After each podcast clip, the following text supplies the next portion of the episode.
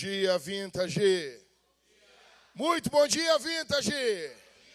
Que cheiro gostoso tá aqui em cima, né? Será que só eu que estou sentindo um, um, aroma? Não, não, fica tranquilo, gente. Isso aí, a gente sabe que tá isso aí. Mas vamos fingir que não, não, não tá rolando, entendeu? Então, nós estamos tentando. Esse prédio estava parado há mais de dois anos, né? Nós alugamos ele.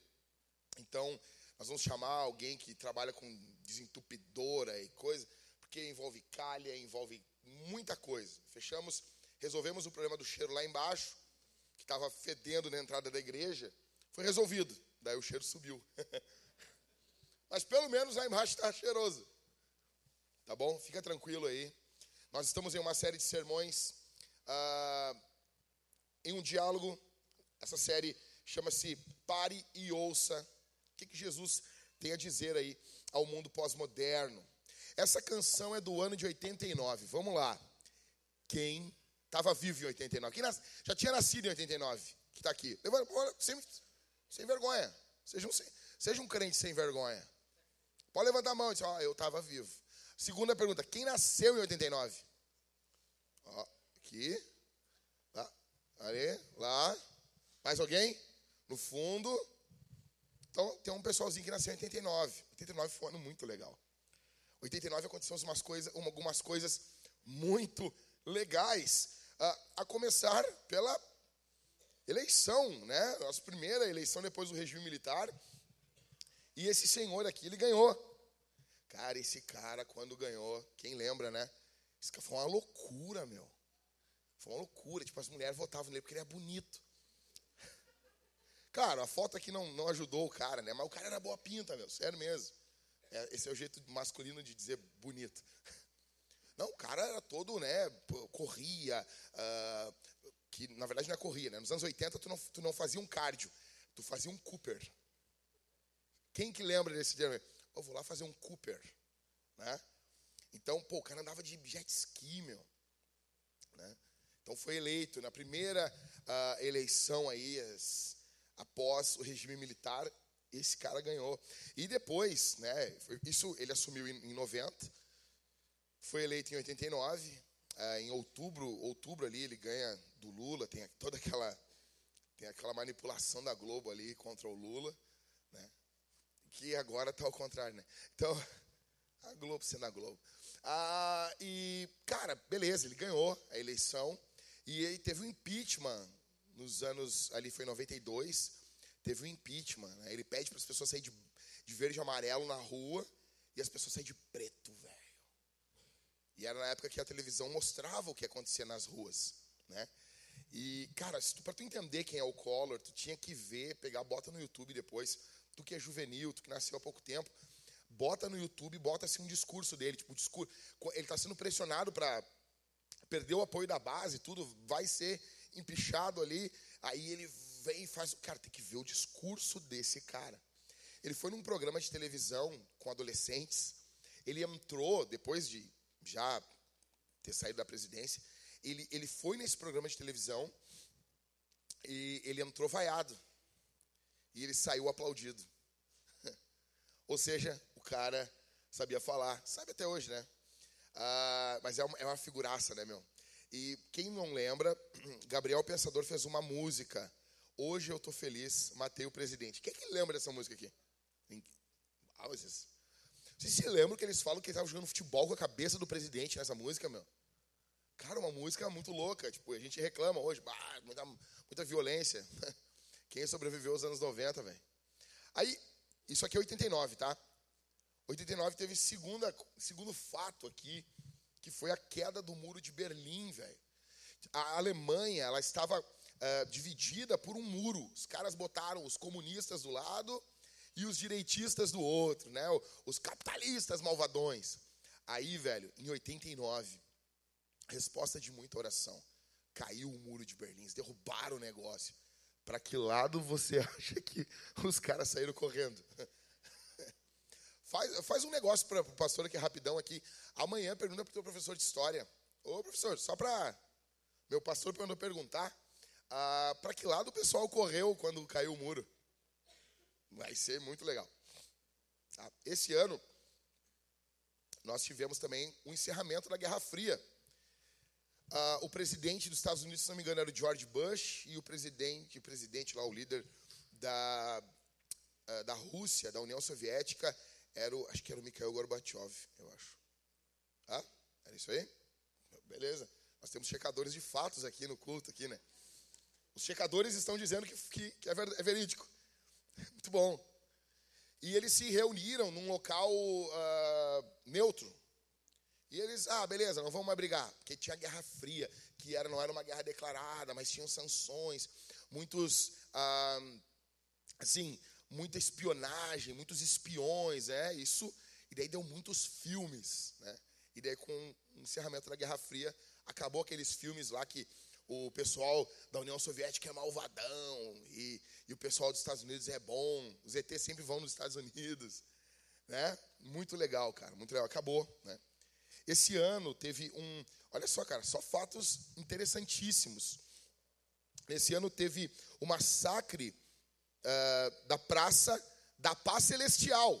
Ó, a Paz Celestial na China. Isso aqui é na, a Paz Celestial. E os estudantes saíram para criticar, porque eles não tinham liberdade. Daí o governo chinês matou eles. Comprovando que os estudantes estavam falando, né? Então os números eles variam entre 700 estudantes a 4 mil. Tipo Datafolha, assim, né? Tipo, tipo, a previsão do tempo. Qual, qual, qual é a temperatura?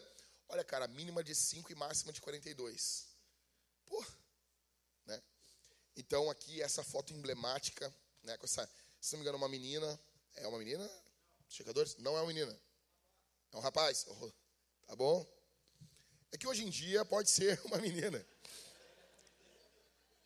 Hoje em dia, tu, tu não sabe de nada. Daqui a pouco é um. Mas então, assim, como diz o Dario aí, um rapaz, né? Um quera, um gaudério, parando os tanques no pelo, meu. No peito, assim. E essa foto é emblemática, né? Do ano de uh, 89. 89 também faleceu, na minha opinião, uh, um dos maiores cantores e intérpretes da música popular brasileira, da música brasileira, que é o Raul Seixas. Uh, ele era, assim, gostava de um, de um demônio, gostava, gostava do ocultismo, gostava, assim, sim, gostava. E daí? Mas, assim, pingava, se torcesse ele, caía uns caíam uns demônios dele, sim, e daí? Mas vou falar para vocês, cara, uh, assim, artisticamente falando, uh, porque todo dom vem de Deus, você pode usar mal os seus dons. Eu acho que esse cara aqui foi um dos maiores uh, intérpretes né, da, da música. Ele não era um grande técnico com o canto. Acho que esse é até um dos porquês que eu gosto de ouvir Voz da Verdade, porque o Carlos Moisés imita descaradamente o Raul Seixas. Né? Então, nesse ano ele faleceu. Uh, nesse ano, pegaram essa foto aqui, não sei por que essa foto. O Will botou a foto com o cara cheio de dinheiro aí, né? E pegaram uma foto, mas assim, esse ano, em 89, foi a primeira vez que um estrangeiro venceu as 500 milhas de Indianápolis, lá nos Estados Unidos. E foi o nosso Emerson Fittipaldi. Lançamento desse carro. Vocês estão rindo? Verona, meu. Ford Verona, meu. Ô meu, sério, eu acho trifera esse carro, meu. Tu tá, tu tá rindo, tu tem um Clio. Tu tá rindo aí com de palio. Que, que o cara tem. Pô, o cara tem um Celta e rindo do Verona. Tá louco, você é um baita de um carro, meu. Carrão. Carrão. Lançamento desse carro. Pô, mas aqui, meu. A Cauê chega a chorar aqui, né? Foi o lançamento do Cadete esse ano, cara. Tem noção disso? Cadete sendo lançado. Foi demais. Ô oh, meu, sério, quem não queria ter um cadete? Eu não queria, não, não avacalha com meu sermão aí. Mas sério, gurizada aqui, todo mundo queria ter um cadete. O meu, daí tinha o conversível, cara. Aí tu imaginava, assim, tu andando com o teu cotovelo, assim, para fora do cadete. O que é isso, cara? Quem é que viu o filme Perigo para a Sociedade? Bah, só Ninguém viu. Dario? Não viu, Dario? Ah, eu te peguei, Dario. Perigo para a sociedade. Os caras lá andando na gringa lá, com as calças aqui embaixo, assim. E pá, o carro conversível. Pá, aqui na. Aqui na. Pô, os carros conversíveis, o Tupiniquim, o XR3 e o, E o cadete, cara. Cara, que carrão. Aí, Ipanema. Não, que foi um baita de um carro. Lançamento do, do Ipanema, né? Então, assim, tu, as crianças e tudo aqui atrás. Não tinha problema nenhum, né? Viu? Para que carro de sete lugares, ô, ô, ô Rodrigo? Compra Ipanema para ti, bota as crias lá, já era. Lançamento do Faustão. Faustão, início do Faustão na Globo, né? Cara, eu não sei, eu não chequei essa informação, mas eu acho que ele estreou numa, num domingo de Páscoa. Isso aí eu não sei se minha mente está me traindo, porque eu era criança nessa época. Foi estreia do Faustão. Em 89, também nós tivemos a estreia desse casal aqui maravilhoso. Aqui está o Jornal da Globo, mas eles eram no Jornal Nacional, né? A Fátima Bernardes com seu cabelo um tufo assim, e eu falei, esse cabelo vai voltar. Eu tô, não.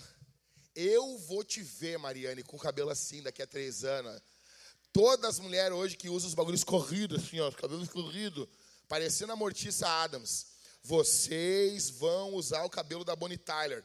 Vocês vão fazer tudo permanente. Mulheres que trabalham com cabelo, ouçam o pastor de vocês, sou profeta. A moda é cíclica, vai voltar. As mulheres já estão começando a usar os cabelos meio aqui, ó. ó. Vai voltar esse cabelo aqui, ó. E o William Bonner não tinha nem cabelo branco ainda nessa época. Né? O, o namorado da Fátima não tinha nascido ainda. Que droga, né, meu? Que droga. Foi um espírito que me falou aqui no ouvido. Que, meu, fala aí, fala aí, vai ser bem legal, pastor. Então, esse ano foi um ano fenomenal por causa desse filme aqui. O melhor Batman de todos, sem clubismo. E se você prefere o Christian Bale, ou o Ben Affleck, ou o Crepúsculo, você está errado. Acabou. Meu, olha esse logo, velho. Não, olha esse logo, Batman do Tim Burton, Kim Basinger, meu. Kim Basinger. Cara, olha, olha esse Coringa aqui, velho. Jack Nicholson. Velho, animal. O que é esse Batmóvel, cara? Sério, não tem. Não tem. Ah, mas não tem, velho. Não tem. Esse é o melhor Batman de todos. Ah, mas o, o Michael Keaton era nanico. Pra tu ver como ele era bom. Pra tu ver. Não precisava nem ser alto. Tu imagina se ele tivesse 1,90m. Seria desigual, né? É a mesma coisa o Tom Cruise, cara. Deus já fez o cara pequeno. Porque imagina o Tom Cruise com 1,85m. Não ia dar. Então lá o cara com 1,50m e pouco, 1,60m. Pô, Mesma coisa, esse Batman foi fenomenal esse ano. Quem viu esse Batman? Você se lembra desse Batman aqui? 89? Se lembra? Hum, ah, não acredito, cara. Ah, ah, que tristeza isso, cara. Ah, pouquíssima gente viu, cara. Sério, veja esse filme. Depois tem o 2. O estúdio criticou muito o Tim Burton, porque ele, ele é bem dark esse filme, assim, sabe? Hoje é meio engraçado, né? O carro vai passar, faz o tiro no formato do carro na parede. Mas dá um desconto. Esse filme é fenomenal. É o meu Batman preferido, esse Batman aqui. Ok? Ah, cara. Não, sério. Indiana Jones é a última cruzada, velho. Quem é que viu Indiana Jones é a última cruzada? Ó. Oh, esse aqui é meu horário de infância. Fenomenal. Fenomenal. Você se lembra desse filme? Você se lembra? Esse filme é explicado muitas coisas, porque é o terceiro filme da trilogia, né? O primeiro é Indiana Jones e a Arca, Arca Perdida segundo é o Indiana Jones e o Templo da Perdição, lá que os caras arrancam o coração, e o terceiro esse aqui. O primeiro filme, e a Arca Perdida, vocês se lembram o contexto do filme? Vocês se lembram? Qual é a arca que eles estão procurando? Arca da Aliança. Da onde? Da Bíblia. Arca da Bíblia. Eles estão procurando. E quem é que vai pegar a Arca da Aliança antes do Indy? Quem é? Os alemães. Os alemães são os malvadões. Né? E os alemães vão pegar a Arca da Aliança e não sei o quê. E, cara, tem um episódio no The Big Bang Theory que o, o, o alguém fala pro Sheldon e diz assim, olha, o, o, o Indiana Jones ele é irrelevante no filme 1. Daí o Sheldon, como assim? Cara, veja, ele briga com os alemães o filme todo. O final do filme, eles abrem a Arca da Aliança e sai um monte de espíritos e matam os alemães. Se o Indiana Jones não tivesse brigado, só deixado, abre a arca aí, acabava o filme ali, entendeu? Tipo, não faz sentido nenhum. E aqui, meu, aqui é explicado da onde veio o nome de Indiana Jones, ok? Que era do cachorro. Aqui é explicado o porquê que ele tinha medo de cobra. Você se lembra? Dario se lembra? É. Aqui é explicado que o pai dele tem medo de rato. Coisas muito importantes para a vida de um ser humano. Coisas extremamente importantes. Ah, cara. O 2, velho, é o 2. É o 2, aquele Nike gigantão. Aquela, aquela jaqueta que seca por dentro, cara. Ou skate voador. Ah, com peso que eu tô, não ia dar, não ia rolar. Tem que ser dois, um em cada pé, que nem patins. Meu, você se lembra desse filme, cara? Pra que ano ele foi? 2015. Os carros voavam em 2015, meu. O que, que aconteceu com a gente, cara? O que, que fizeram conosco? Ah, mas ó, coisas assim, eles acertaram várias coisas. Eles acertaram sobre chamada de vídeo, eles acertaram ah, tela plana, eles acertaram inúmeras coisas. Não acertaram os caras usando duas gravatas. Tudo bem? Acontece. Né? Mas esse filme é fenomenal. Ah, uma curiosidade desse filme aqui é que a quem faz. Eu me esqueci, é Jennifer, eu acho. Que é o par romântico do Marty McFly, né? É a Jennifer? É Jennifer. Ela, a atriz trocou, né? Você sabia disso aí, né? Sabia, né? Porque a atriz do 1, ela não conseguia fazer ela mesma mais velha. Agora ela consegue. Agora está fazendo direito. Esse ano, cara, o meu. Quem aqui não era crente, porque crente não tinha TV nessa época, tá bom? Mas aqui, quem não era crente se lembra dessa novela aqui? Se lembra? O Dário, eu era crente e me lembro. Cara, o Salvador da Pátria, meu, olha aqui a Suzana Vieira, meu. A mulher tá com 80 anos, tá com a mesma cara ainda. Lima Duarte. Novela da Globo. Em 89, essa novela foi substituída por essa. Quem lembra da Tieta? Tem umas irmãs que são meio Tieta aí, né? Elas vão submete, elas vão viar da costela do Adão. Aí, Bete Faria, com seu charme. E essa novela, ela, a Tieta, ela sai dos anos. Uh, dessa novela aí tinha a Perpétua. Quem se lembra da Perpétua? Religiosa, né? A Globo sempre ralando os religiosos, né, meu? Os religiosos são ruins, são mal. E aquela coisa bem caricata das novelas da Globo nessa época. E essa novela, ela, 89, 89, Tieta, ela entra nos anos 90 e ela dá lugar a essa aqui, Rainha da Sucata. Aqui é a Claudio Hanna, né? Antes de fazer lá a novela da Vamp. E eu não sei porque botaram ela, não sei porque o Will botou ela, mas para mim tinha que ser a Regina Duarte, a Maria do Carmo. Você se lembra da Maria do Carmo? Ah, o pastor noveleiro, né, meu? Se lembra da história da Rainha da Escada? Lembra ou não lembra? Não, não lembra? Esmeraldina, então não lembra, Esmeraldina? Meu, a mulher era catadora de, de, de, lixo ali, né? Catava lixo, não sei o quê. E daí ela constrói um edifício, um negócio. Ou compra um edifício, um negócio. Aí, cara, toda aquela trama, ela fica rica, né? Aí tiram o dinheiro dela, ela volta pra rua. O rico é sempre ruim pra Globo, né, meu? O rico bebendo charuto, é, seus pobres desgraçados, vocês têm que se ferrar, entendeu? O rico é muito mauzão e ela é uma pobre, pá, não sei o quê. Ah, filme, novela, assim, pra época, sensacional. Das três aqui, eu acho que Rainha das Cartas é mais legal. Por causa da Regina Duarte, né? Então, nesse ano, aqui, nessa novela, tocou Lanterna dos Afogados. A, a música é de 89, mas ela estoura mesmo nos anos 90. Essa música ela foi premiada, cantada até hoje, a gente lembra dela. A gente pensa nela. Pô, Lanterna dos Afogados, né? Música do, da banda Paralamas do Sucesso. Lembrando que nos anos 90, 80, as bandas tudo tinham nome composto, né? Engenheiros do Havaí, Legião Urbana, né? Primeiro, primeiro que uma banda com Legião Urbana, tu já devia ficar longe, né? Só pelo nome. Né? Entendeu? Aí tu pensa, não, mas pastor, as letras do Renato Russo, elas são profundas demais. Quem acredita sempre alcança. Quem acredita sempre alcança. Quem acredita. Ah, profundo demais. Sensacional. A banda mais superestimada do Brasil. Não, não, ó, não tô. Tem o seu valor. Só para mim o, o Legião Urbano não é tudo isso, entendeu? Mas tem o seu valor. Engenheiros do Havaí é bem melhor, na minha opinião. Bem melhor, não tem nem comparação. Se tu não, se tu não concorda comigo, é porque tu é clubista. Acabou. Ok? Mas deixando isso de lado, uh, essa música Lanterna dos Afogados, ela vai estourar. Muitas pessoas vão cantar. Ela vai ser regravada por vários cantores no Brasil.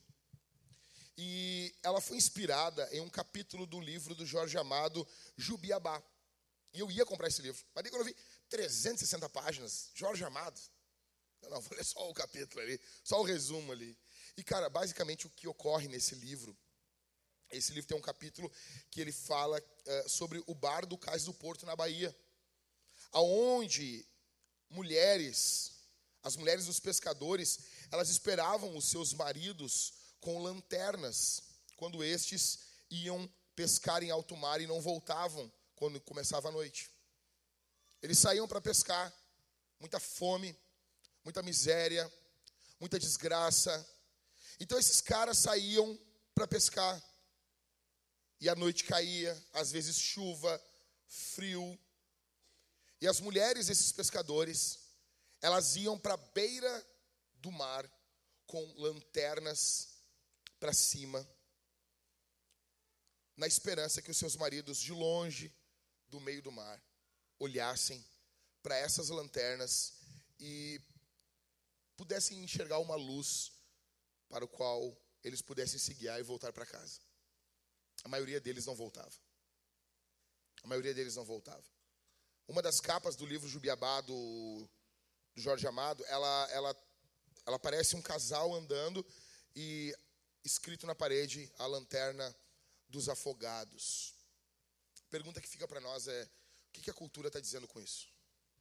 O que, que a cultura está falando com essa letra? O que, que está sendo dito aqui?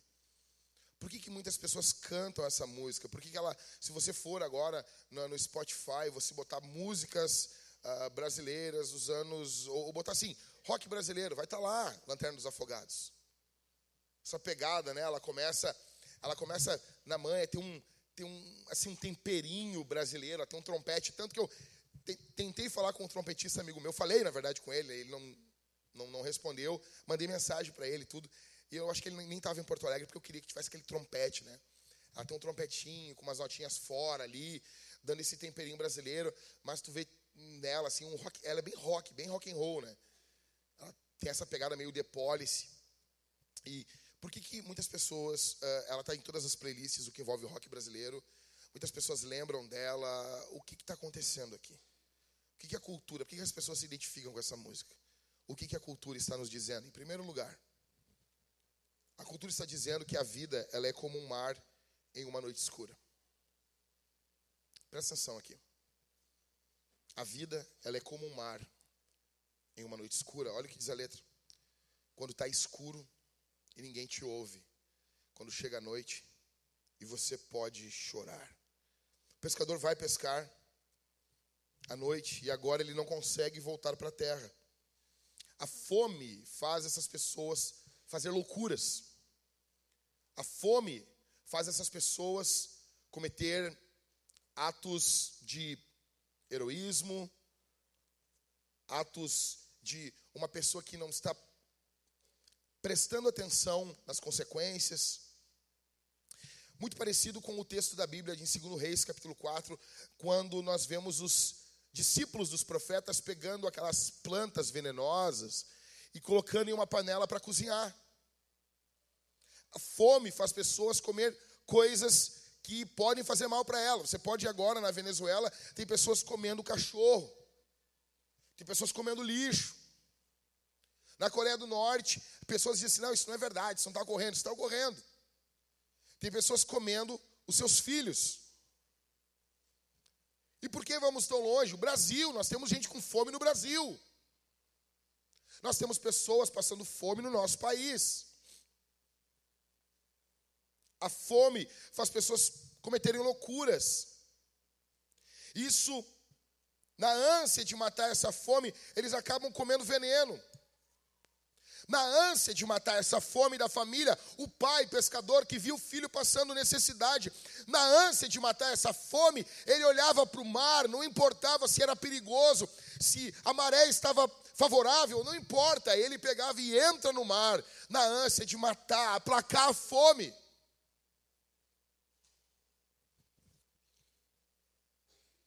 E o mesmo ocorre não apenas na fome do corpo, mas também na fome da alma. Na ânsia de matar essa fome na alma, muitas pessoas cometem loucuras. Muitas pessoas estão se envolvendo em locais escuros, perigosos, como astrologia, espiritismo, búzios. Muitas pessoas, na ânsia de matar essa fome da alma, esse desejo de vida, estão se envolvendo em sexo sem compromisso, em noites de festas. Muitas pessoas estão se envolvendo com ocultismo, magia negra. Aqui no Rio Grande do Sul isso é muito comum. Por que isso? Da onde vem isso?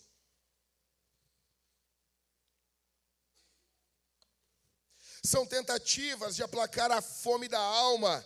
É veneno, é escuro, é perigoso, mas as pessoas estão topando. Mas as pessoas estão indo. Mas as pessoas estão experimentando. Mas as pessoas estão dando um passo em direção a esses locais. Eu pergunto. Pergunto não, eu afirmo. Muitos que estão aqui hoje, nessa manhã, se encontram desse jeito. Você está aqui desse jeito. E você, se você for honesto, você vai reconhecer que a vida é como um mar em uma noite escura. Quem aqui já foi no mar, foi numa praia, e você viu como que é o mar de noite? Como que é o mar? Você vê a, Sabe, quem aqui já andou? Alguém aqui já andou de barco? De barco, não estou falando assim navio, veleiro, barco, barco, barquinho, barco, qualquer, qualquer coisa. Poucas pessoas. A minha família, a minha família, pelo lado da minha mãe, ela vem de Laguna, de Santa Catarina. Então, eu já andei de barco. Estive em Laguna, já andei de barco. Eu era muito pequeno, mas eu me lembro. Você, você, você é um nada no meio daquela imensidão do mar. Você não é nada. Você não é nada. Ok? Você imagina isso de noite. Você imagina chuva. Você imagina vento. A vida é assim.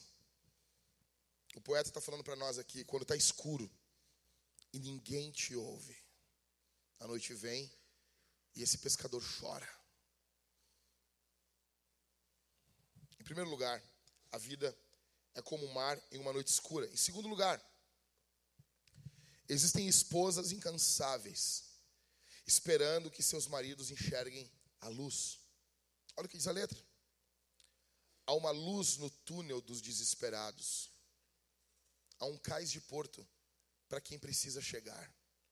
Eu estou na lanterna dos afogados.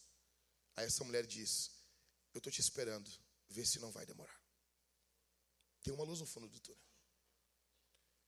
Essas mulheres ficavam esperando, essas esposas iam para a beira da praia com uma lanterna, na esperança que os seus maridos voltassem para casa, e a maioria deles não voltava, por quê?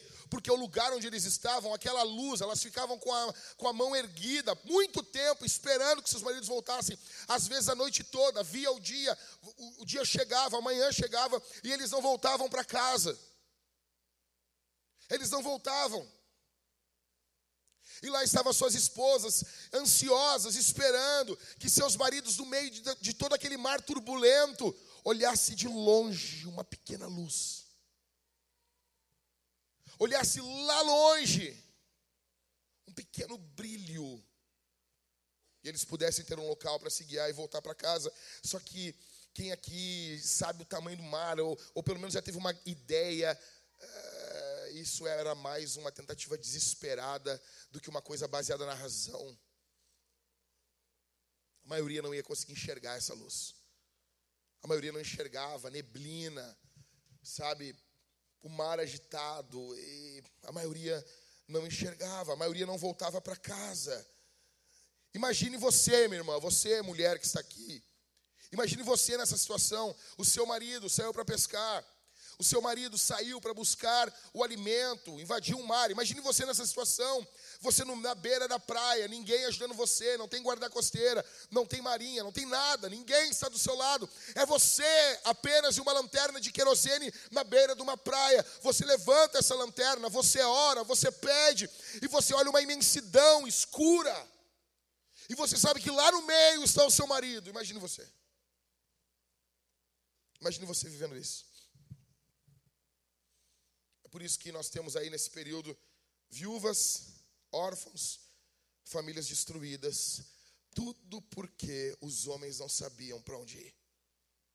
Tudo porque os homens não conseguiam olhar para a luz. E essa música ilustra muito bem o que a gente está vivendo hoje aqui.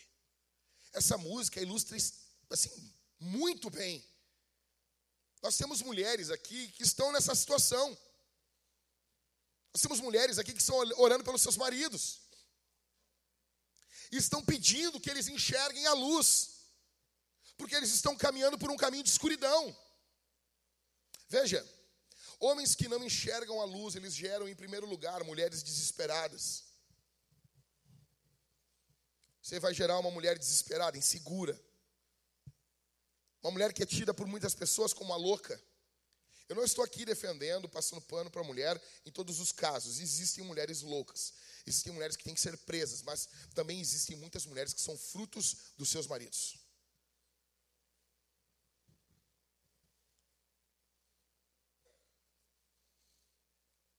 Caras que não enxergam a luz, eles vão gerar mulheres desesperadas eles vão inevitavelmente gerar mulheres que não sabem o que fazer.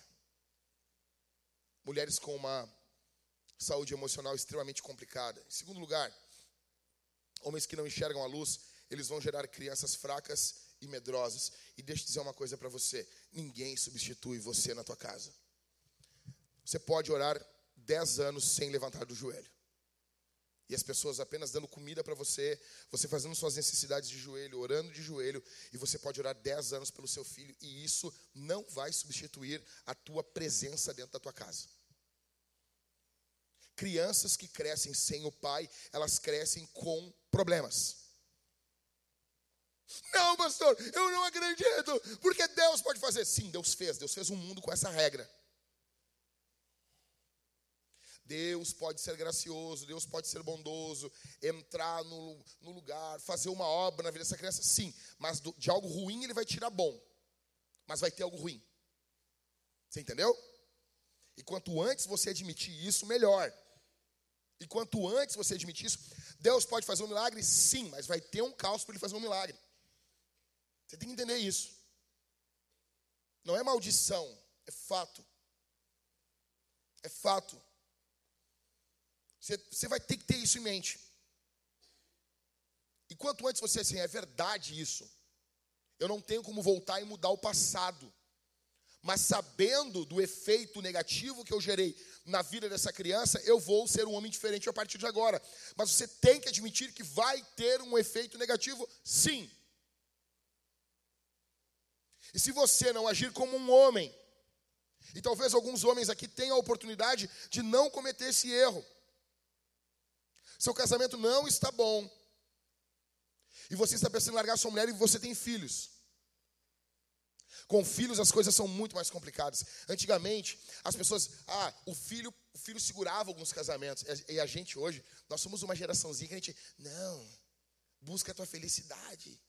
Criança, não sei o quê. Porque tu pode ser, deixa eu explicar um negócio, não existe paisão de Instagram. Pais que não conseguem ver a luz, eles vão inevitavelmente gerar crianças fracas e medrosas. O Senhor Deus está dando um filho para você. Ama essa mulher, morre do lado dela. Morre do lado dela. Terceiro, homens que não enxergam a luz geram um lar instável. Você vai ver uma casa bagunçada. Quando não tem um homem que tem uma visão correta de Deus, que tem uma visão da Escritura, que tem que conhece a Deus. Você sabe muito bem. Quando você chega na casa, tem um homem. Um homem. Estou falando homem. Não estou falando moleque. Estou falando homem. Tem um homem que não é o abusador, mas é um homem forte. Que não é um esmagador, não é um cara que esmaga sua esposa e esmaga seus filhos, não. Porque tem muitos homens que são manipuladores, dominadores, são homens maus. Não é desses caras que eu estou falando. Um bom homem, você vai ver o cara. É a mesma coisa. Ah, quem é músico aqui sabe, tem uma regrinha na música que você diz assim: tu quer ver como é que o guitarrista toca? Tira a guitarra da mão dele e larga um violão. Ali, negão. É tu e as cordas e aquela madeira ali. Não tem, não tem efeito, não tem nada. É. Então, tem uma música, a, a Patience, do, do Guns N' Roses, e tu vai ver quem é o Slash tocando naquele violão. A mesma coisa você vai ver uh, no que envolve o homem. Você quer saber quem é o pastor? Olha para a igreja, não olha para o pastor.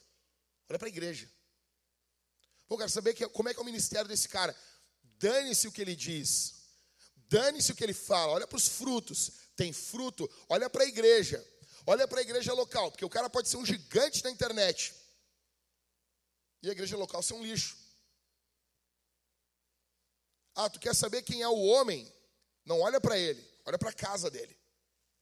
Olha para a casa dele. Olha para a esposa dele. Bons homens vão ter ao seu lado mulheres que florescem.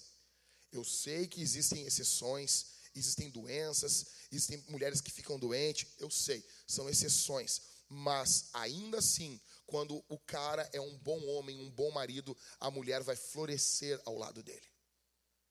Ela vai florescer. Em quarto, homens que não enxergam a luz, eles vão gerar uma descendência caótica. Quero que você escute o que eu vou dizer aqui. Havia um homem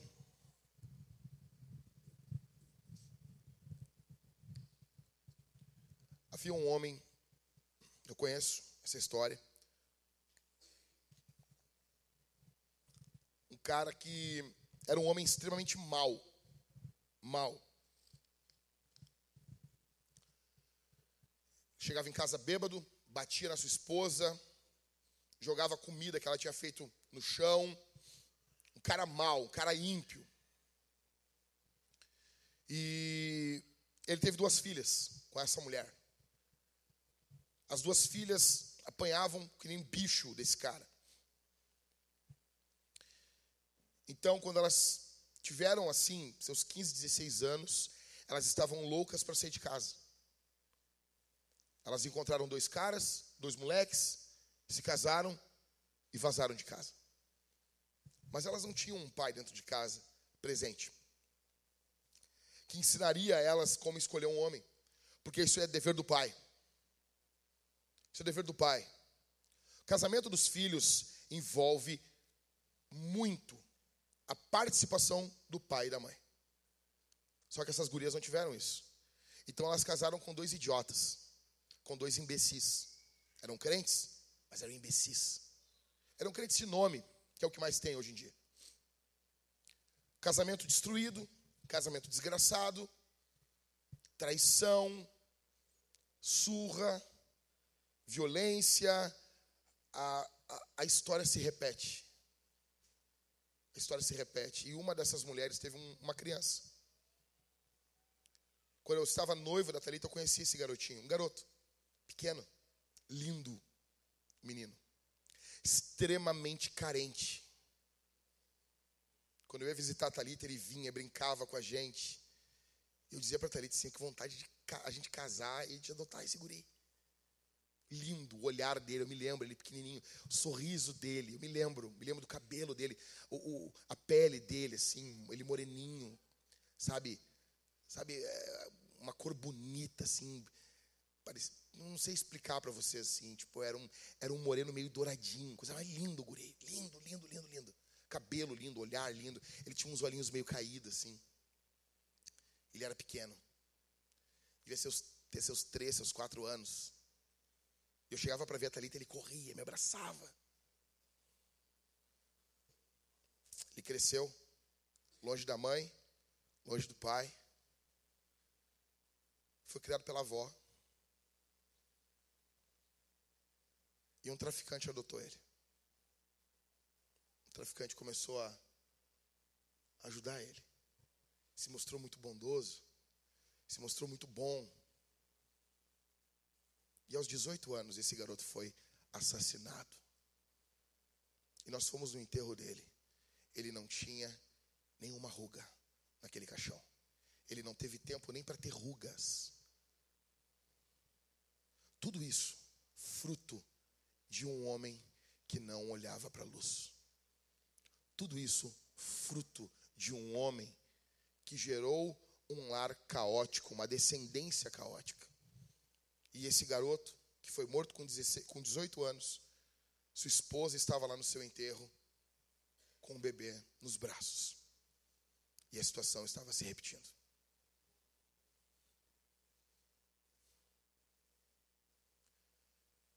O que fazemos hoje ecoará amanhã e depois de amanhã em nossas famílias.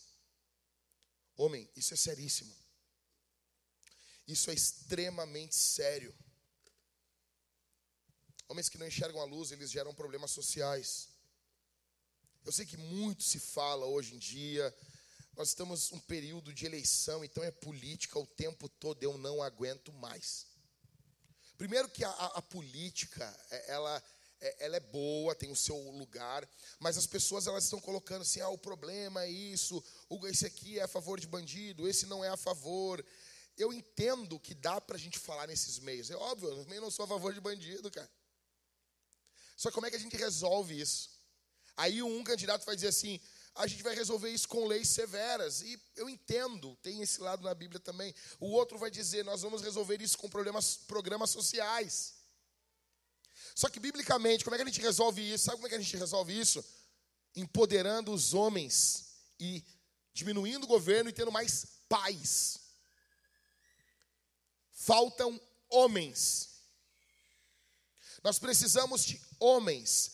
A esmagadora maioria da população carcerária são formadas por garotos, homens que não tiveram um pai. Teremos exceções? Sim. Ah, pastor, mas, mas não, é óbvio que tem que ter lei, é óbvio que tem que punir o crime, eu sei disso. Isso com o que está ocorrendo agora. Mas como que nós vamos deixar o mundo para. Vamos pensar comigo aqui, um Brasil para 2090. Ah, é muito tempo, sim. No início do século passado, lá em 1922, as pessoas achavam, ah, 1990, mas chegou. Como que a gente vai deixar um país, uma nação, um estado, uma cidade, para a próxima geração? É o que fazemos aqui. É quem você é aqui é se você mantém o seu cinto da sua calça fechado aqui. Homens que não enxergam a luz, eles geram problemas sociais. Hoje, a, programas sociais, dinheiro, bolsa isso, bolsa aquilo, são tudo esforços governamentais para suprirem homens, para suprir a presença de um homem. Homem, escuta que eu estou falando aqui. Enquanto eu estou falando, a tua família está olhando para você, os teus filhos estão olhando para você, a sua esposa está olhando para você. Tem mulheres que aqui que estão orando pelos seus maridos. Enquanto eu estou falando, tem mulheres, pessoas que, que vão ver essa pregação, vão ver esse sermão na internet. A tua esposa está orando por você, para você tomar uma postura, para você tomar a frente do seu lar. Em segundo lugar, esposas incansáveis, estão esperando que os seus maridos enxerguem a luz. É isso que a cultura diz. Em terceiro, existem tristezas que são maiores do que a própria vida. Olha o que diz o poeta. Uma noite, uma noite longa, para uma vida curta. Mas já não me importa, basta poder te ajudar. E são tantas marcas que já fazem parte do que eu sou agora, mas ainda sei me virar. Deixa eu dizer uma coisa: essa letra aqui está falando de sofrimento. Sofrimento. E a primeira parte dessa letra está falando de sofrimento maior do que a vida. Um sofrimento que a gente não suporta. Atenção. Atenção aqui, olha para mim. Sofrimento, sofrimento que não suportamos. Aí vai ter, eu sei que vai ter crentes, atenção, atenção, que vão dizer assim: não, não, pastor. Deus não nos dá sofrimento que não possamos suportar. Você já ouviu essa frase? Já ouviu ou já ouviu? Ela é mentirosa. A Bíblia não diz isso em lugar nenhum. A Bíblia diz que Deus, Deus não nos dá tentação maior do que as nossas forças. É outra coisa. Agora, sofrimento, a Bíblia não diz que Deus não dá. Além do mais, a Bíblia diz o contrário. Olha o que diz 2 Coríntios capítulo 1, verso 8. Paulo diz: Porque não queremos, irmãos, que vocês fiquem sem saber que o tipo de tribulação que nos sobreveio na província da Ásia foi algo acima das nossas forças, a ponto de perdermos a esperança até da própria vida. Paulo está falando que ele teve um sofrimento maior do que a vida dele, maior do que as forças dele. Não, não existe, existe sim. Paulo está falando, eu passei por um sofrimento maior que as nossas forças. Isso existe. Existem sofrimentos maior que a vida. Como não? O cara morreu, ele teve um sofrimento maior que a vida dele. O cara pegou, bateu o carro, pum, foi um sofrimento. E ele morreu. Não foi maior que a vida dele, Glória? Não existem, não existem sofrimentos que acabam com a vida da gente? A gente pensa que o cristão não passa por isso. Como não? O que, o, é literalmente o que está sendo cantado nessa música, o que está em, em 2 Coríntios 1,8. Ele diz o seguinte: uma noite longa para uma vida curta é muito sofrimento para a vida curta que nós levamos. Provavelmente aqui o caso ele está citando alguma depressão, alguma angústia, alguém muito jovem. Eu pergunto: quem vai negar isso aqui? Quem vai ter a cara de pau de negar isso aqui? Quem vai ter a, a, a cara de chegar e dizer assim: não, não é assim. A vida que nós vivemos é uma vida perfeita, não é. A vida que nós estamos vivendo é uma vida extremamente complicada. Extremamente complicada. E esse é o quadro do que a cultura está dizendo. Quando você para para ouvir, quando é cantado, quando vai para a canção, como, é como assim, a definição de música, a arte de exprimir os sentimentos da alma através dos sons. Pois bem, isso é o que a cultura está dizendo. E o que Jesus está dizendo? O que Jesus tem a dizer para esse mundo? Em primeiro lugar, Jesus tem a dizer: Eu sou o pão da vida. Olha o que diz em João, capítulo 6, e o verso 35. Respondeu, Jesus respondeu: Eu sou o pão da vida. Quem vem a mim jamais terá fome, e quem crê em mim jamais terá sede. Cara, tu já teve fome? Eu não estou falando vontade de comer, estou falando fome. Você já teve fome? Você já ficou fraco de fome? A maioria de nós não sabe o que é isso. Jesus está dizendo: quem vem a mim jamais terá fome. A fome de pão nesse mundo é terrível. A fome de pão no mundo que nós estamos vivendo, ela é algo que, que é uma verdade. Não adianta a gente querer negar, dizer que não, não existe. Escuta que eu estou te falando isso aqui. Tem pessoas nesse momento que estão passando fome no mundo. Tem pessoas nesse momento que não tem nada o que comer no Rio Grande do Sul. Tem pessoas nesse momento que não tem nada para comer no Brasil, na África, nos Estados Unidos. Existem pessoas passando fome em todas as nações. E isso é terrível. Porém, a fome de Deus é pior. Porém, a fome da alma é pior. Esses homens foram ao mar para matar a fome e eles acabaram morrendo. A ideia aqui é que nós precisamos de alguém que mate essa fome dentro do nosso coração. Jesus é o pão da vida. O que, que Jesus quer dizer com isso, pastor? Em primeiro lugar, que ele é essencial. Veja, o povo aqui do primeiro século, eles não ficavam sem pão. Na verdade, até pouco tempo atrás, ninguém ficava sem pão. Inventaram agora aí, os caras, dizendo que carboidrato faz mal. Cara, eu não sei o que dizer. Uma vez vieram para mim assim, não, porque carboidrato faz mal. Eu, comecei a rir. Eu comecei a rir. Eu comecei a rir. Eu comecei a rir. Por que, que tu está rindo? Cara, carboidrato. Jesus se comparou ao carboidrato. Jesus não disse assim, eu sou o pão gluten free da vida. Jesus se comparou ao pão, é, deve fazer bem. Não, porque a farinha branca ela é o vilão, não sei o quê. Blá, blá, blá. Para com isso, cara. Nós comemos um monte de pão. O nosso problema é que a gente come um monte de pão. Daí vai fazer mal. Teve um cara, um maluco lá que tomou um, um pré-treino. Na antiga. Quem era da antiga lembra desse pré-treino? Jack 3D. Os caras, é. Isso era a droguinha do, do, do, cara que puxava ferro. O cara tomou lá 10 doses de Jack 3D e morreu. Pô, mas se tomar 10 doses de vodka, tu vai morrer. 10 doses, 10 doses de, de aspirina, acho que vai te fazer mal também. O problema não é a coisa, é a dose. Jesus está falando assim, cara, para esse povo aqui, o pão era essencial. Eles podiam, às vezes, não ter carne. Por opção, tá? Não. Não que nem os vegans, hoje os veganos, nossos veganos. Os veganics. Vegano, sabe? O cara é vegano. Coque samurai.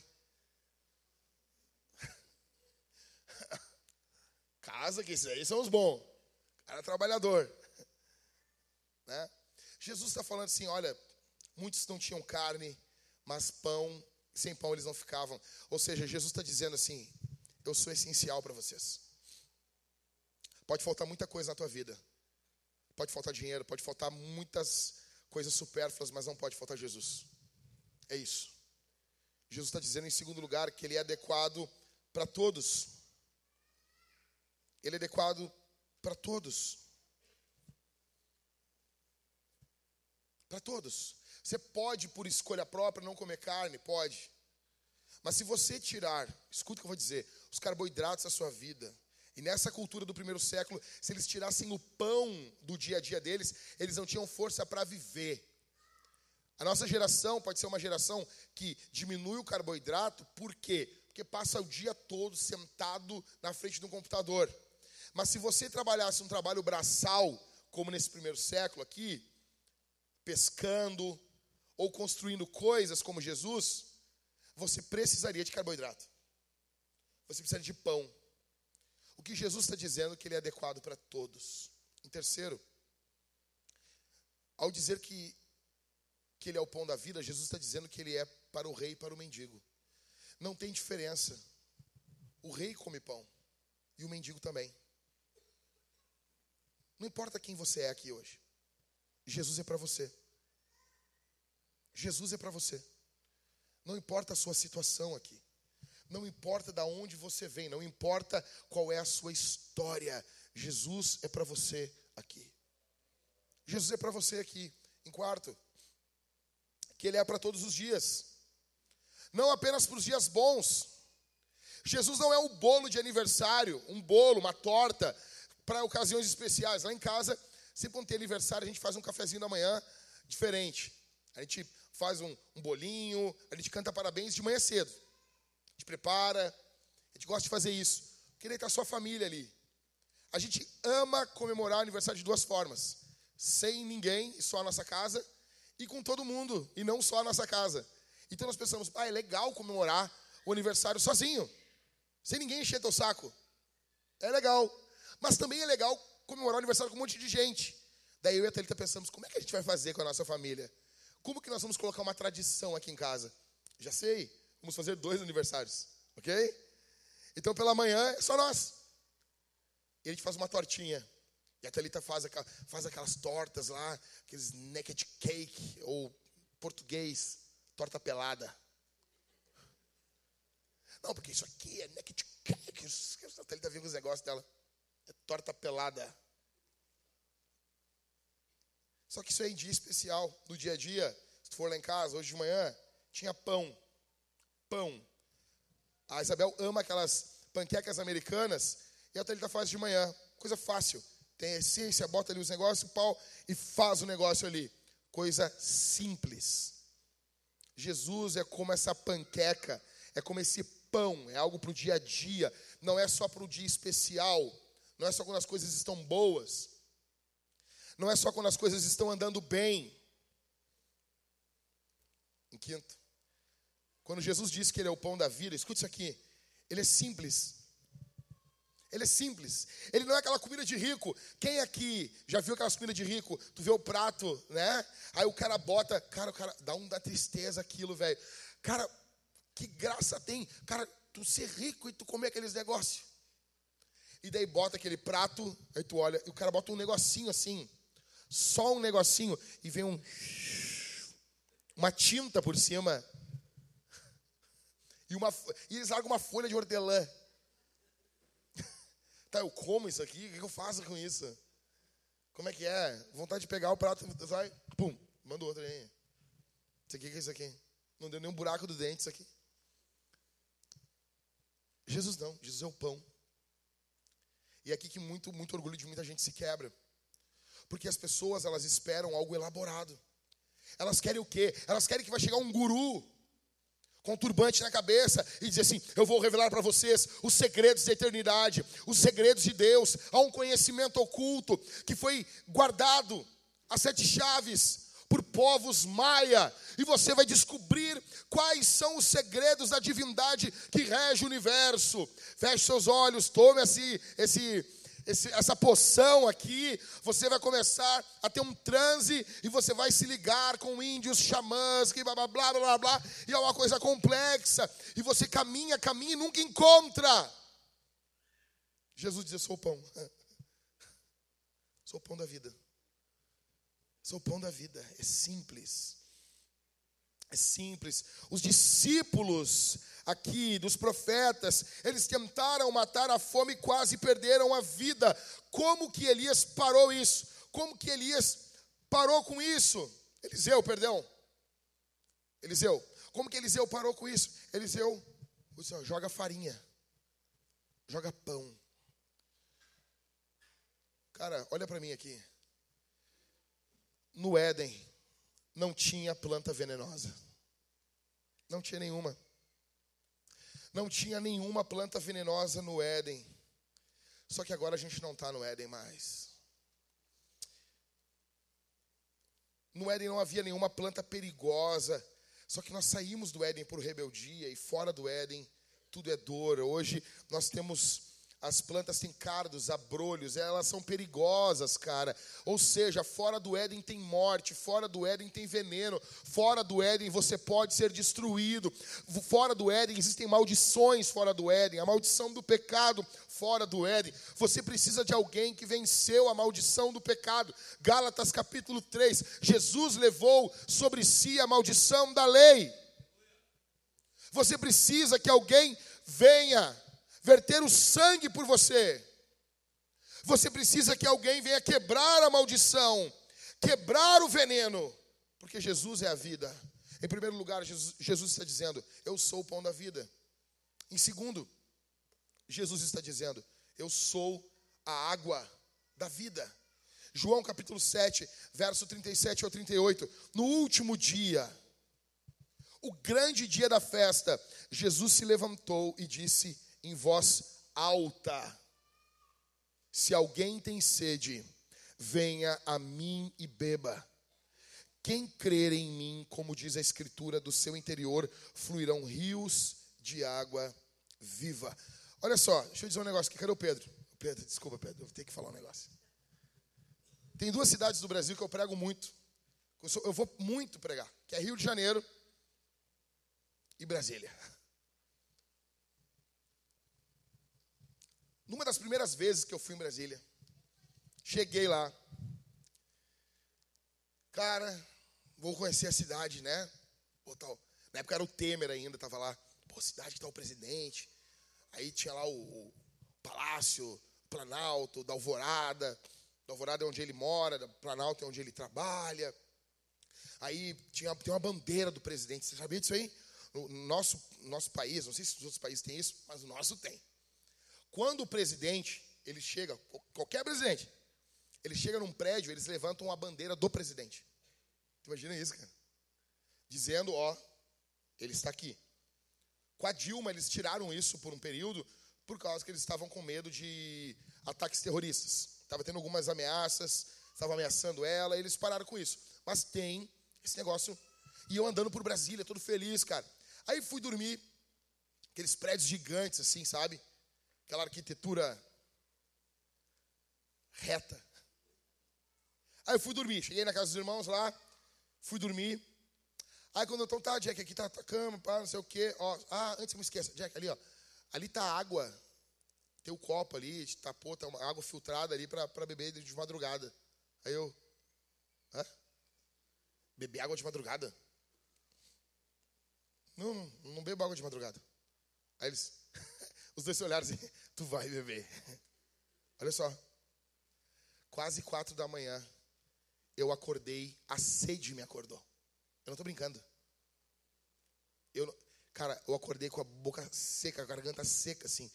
Eu disse, cara, eu preciso de um copo d'água. Eu me lembrei, ah, eles falaram da água. Eu fui caminhando, tateando o negócio, peguei, pum, 300 ml d'água no, no copo. Pum! Ah, mas eu continuo com sede. Eu tomei 600 ml de água. Se você falar com Pedro e você dizer assim, cara, Brasília é um deserto, o Pedro vai usar todo o seu conhecimento biológico e vai dizer, não, Brasília é cerrado. Cerrado uh, é um nome assim técnico para deserto. ah, não é não, cara, os caras tiveram que fazer um lago. Tem um lago lá, qual é o nome do lago lá, Pedro? Lago Paranoá, nome de índio, né? Eu, os cara, eu fico imaginando os caras com as mangueiras lá. Aí. Pô, o que aconteceu? Acabou a água ali. Cara, quando tu vai, eu cheguei em Brasília agora, fui pregar agora semana retrasada. Cheguei em Brasília lá e daí, assim, cara, tudo queimado, assim. As, as, os negócios tudo queimado. Daí o, o cara andando de carro comigo assim, olha aí, pastor. Ah, coisa boa, né? Bem verdinho. Aí eu. Eu achei que era brincadeira, tá ligado? Ele, ah, ainda bem que já estamos no período da, da, da chuva. E eu, ah, meu, sério? Não, agora está mais verde. Isso aqui estava tudo com aparência de queimado. E eu, pá! Tipo ali, meu. Junho, julho, né, Pedro? O negócio tá, tá em Brasília andando de boa, quando vê, pega fogo assim. Tipo Moisés. Só, só não sai voz do meio dali do negócio. E o negócio consome. Só isso. E agora tava, tipo assim, um, um espaço assim, tinha uns verdinhos no meio, assim. E eles já estavam felizes, assim. Tipo um deserto. Cara, eu senti muita sede em Brasília. Muita sede. É outro clima, cara. Aqui não. Aqui a gente fede a mofo. É ou não é? Não é perfeito aqui também. Aqui tu sai, tu chega aqui, tu tem roupa com mofo no, no, no, no teu. Sabe? Se tiver um casaco de couro, então, vai agora chegar em casa, ver como é que ele tá esse casaco. Puro mofo. Cara, quando Jesus fala que ele é água da vida, ele está se dirigindo a um povo que morava no deserto. O máximo que a gente vai entender é que é um povo que morava em Brasília. Então, veja, o mundo, ele, o mundo que Jesus, que está ouvindo isso de Jesus, era um mundo que tinha muita sede. Só que Jesus não está falando da sede do corpo, Jesus está falando da sede da alma. Eu conversei com um cara uma vez e ele disse para mim o seguinte: em 2016, quando o Grêmio foi campeão da Libertadores, da Copa do Brasil, perdão, ficou 15 anos sem título. Ele disse: escute isso aqui. Ele não cristão. Ele disse: quando o Grêmio ganhou aquele título, ele gremista, a sensação que eu tinha, escuta isso aqui, era que eu estava em um deserto e me deram uma garrafa de água gelada para beber. Cara, quando ele disse isso, eu, eu, eu, eu fiquei assim, uau. A Bíblia chama isso de culto. A Bíblia chama isso de adoração. Ele tinha uma sede de ver o seu Deus sendo glorificado. As atenções voltadas para o seu Deus. Em 2016, essa sede foi matada. Todas as ações do homem existem para aplacar a sede de vida que o homem tem esse desejo insaciável, violento de vida. A declaração de Jesus, ela vem nesse caminho. Interessante é que Jesus fala isso, qual o contexto? Olha aqui. Qual o contexto? Onde que ele estava? Hã? Velho, velho faz assim, né? Hã? As pessoas nem falou nada. Ô meu, pode notar que velho faz sempre assim. Porque quando o velho fala assim, hã? Ele está forçando tu a falar. O cara falou, tu não falou nada, e ele fala, hã? Aí tu fala. Cara, bota em qualquer vídeo do Malafaia. Ele fala uns 15, hã? Sozinho? Sozinho? Todo velho fala, hã? Você quer bugar a cabeça de um velho? É falar assim, ó, eu não falei nada. Ele fala, hã? E tu diz assim, eu não falei nada. Ele ah, vai dar tela azul. Hã? Mês que vem eu faço 40, cara. Que loucura. Então, veja bem. Qual o contexto? No último dia, o grande dia do quê? Jesus estava numa festa. Que festa era essa? Uma festa de pagode? Punk rock? Bateção de cabeça? Não. Era uma festa religiosa. Haviam festas em Israel, podia falar sobre elas para vocês, mas resumindo, Jesus estava numa das principais festas de Israel. Ele está no meio de uma festa, essa festa durava mais de uma semana, e durante esses dias, durava uma semana, e durante esses dias, haviam doutores que eram convidados para falar, haviam teólogos que eram convidados para mostrar o seu conhecimento, para mostrar a sua sabedoria, para mostrar como eles tinham conhecimento. E o assunto dessas festas, dessa festa era Deus. Era Deus de manhã, Deus de tarde, Deus de noite. O assunto dessas festas era Bíblia. O assunto dessas festas aqui eram assuntos religiosos. Era religião, religião, religião, religião.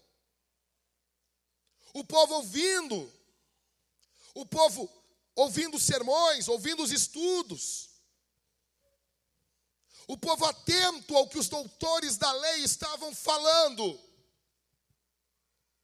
E passa o primeiro dia, passa o segundo, todos ali acampados, todos juntos, comendo juntos, ouvindo os doutores da lei, falando, falando sobre Deus, falando sobre os mandamentos, falando sobre a história de Israel. E Jesus olha no meio daquela festa religiosa. E no último dia da festa, eu tenho impressão, cara, que parece que Jesus não se aguentou. No último dia, ele brada, ele grita. Ele se levanta e diz: Se alguém tem sede, venha a mim e beba. Porque você pode ter religião e ter sede. Porque você pode estar enfadado de livro, de vídeo, de podcast, você pode estar enfadado, lotado de igreja, e você não ter um relacionamento pessoal com Jesus e você ter uma sede no seu coração, e você ter uma sede na sua alma. Você pode saber tudo de teologia reformada, tudo de dogmática, você pode saber todas as matérias, você pode ser um grande estudioso e ainda assim ter sede. Jesus está dizendo: quem tem sede, vem a mim. Nesse período, nessa festa, o sacerdote ele fazia uma oferta com água com vinho, com água, que é o que a Bíblia chama de libação. Não precisa ficar. Eu, eu, eu estudo isso por você, fica tranquilo. Você não. Ah, pastor, eu não sabia disso, fica tranquilo. É oferta com água. Essa oferta tem até hoje. Sabe quando tu vai no, no, no, bar e o cara vai tomar, pum, e ele larga um pouquinho assim? Um pouquinho pro santo? Sabe disso aí? O nome disso é libação. É uma oferta líquida. Só que ele está. A diferença é que ele está oferecendo para um demônio. Só isso, mas é pouca diferença. Mas é uma oferta líquida. Ela tem uma origem. Ah, de onde surgiu isso? Ah, meu tio que inventou. Não, não. Isso, isso é aprendido por gerações. Nesse período aqui, havia um sacerdote que ele fazia oferta com água. Ele lotava o altar com água, e a água se espalhando simbolizava a era messiânica. A era em que, em que o Messias viria e o conhecimento da glória do Senhor se espalharia por toda a terra. Jesus está dizendo: Eu sou esse cara. Jesus está dizendo: Eu sou o Messias. E, e, veja, é, ele diz que do interior vai fluir rios de água viva. Isso aqui está apontando para o templo de Ezequiel. Quem aqui já leu Ezequiel? Tu pensa, cara, umas rodas rodando. Tu está lendo Ezequiel e tu não sabe, é uma coisa louca. E daqui a pouco ele está olhando e tem uns bagulho com os olhos, e roda, e caminha para trás, e caminha para frente. Tu, minha Virgem Nossa Senhora dos Evangélicos, eu não entendo isso aqui. É uma coisa louca. Aí do nada tem um templo lá. Tem um vale de osso seco, cara, parece os ossos dos elefantes do Rei Leão. Quem é que se lembra? Quem lembrou? Ok? Eu rio na cara do perigo. e você está vendo ali, você fica assim, cara, que loucura isso aqui. E daí tem um templo, daí tem discussão teológica, óbvio, tem, tem texto bíblico, tem discussão de teólogo. E qual é a discussão? O templo era o templo do primeiro século, que foi destruído por Tito? Ou o templo é igreja, é espiritual? Ou o templo é Jesus? Ou o templo é um templo que vai ter no milênio? Dane-se. Dane-se o significado. Porque o principal da, da profecia dá para entender. O principal não é o que o templo vai ser, ou é. Dane-se isso. O principal é que a Bíblia diz que há um rio que flui do trono. Tem um altar e flui um rio dali. E aonde esse rio passa, vai comunicando vida, vida, vida, vida. Ou seja, as respostas que você precisa, que eu precisam, vêm do trono de Deus. Vem do trono de Deus. Jesus está dizendo: Eu sou a água da vida. Jesus está apresentando uma condição aqui. Se alguém tem sede, para você encontrar Jesus, você tem que admitir que você tem sede. Você precisa admitir que você tem necessidade. Muitas pessoas, elas não obtêm o melhor de Jesus porque elas não admitem as necessidades que ela tem.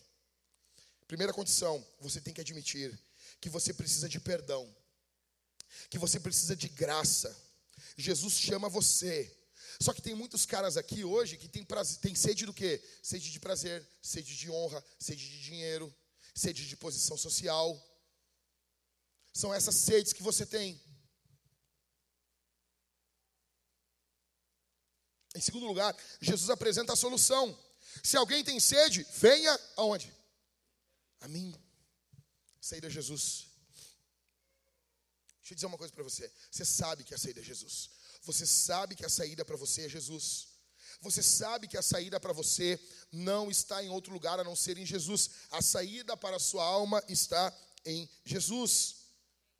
Está em Jesus.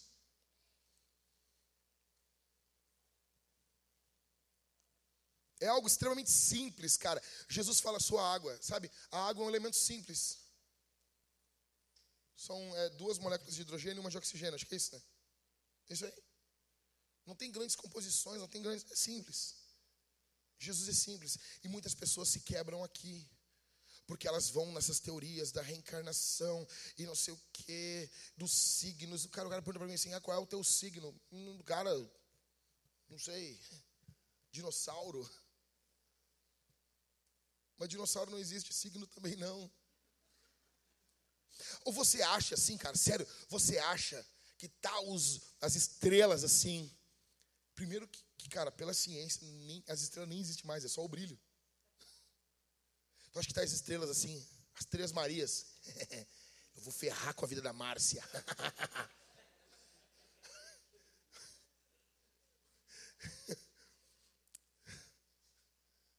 Pô, você acha isso mesmo? Ou não, eu, eu, eu gosto de, de, ler horóscopo, sabe?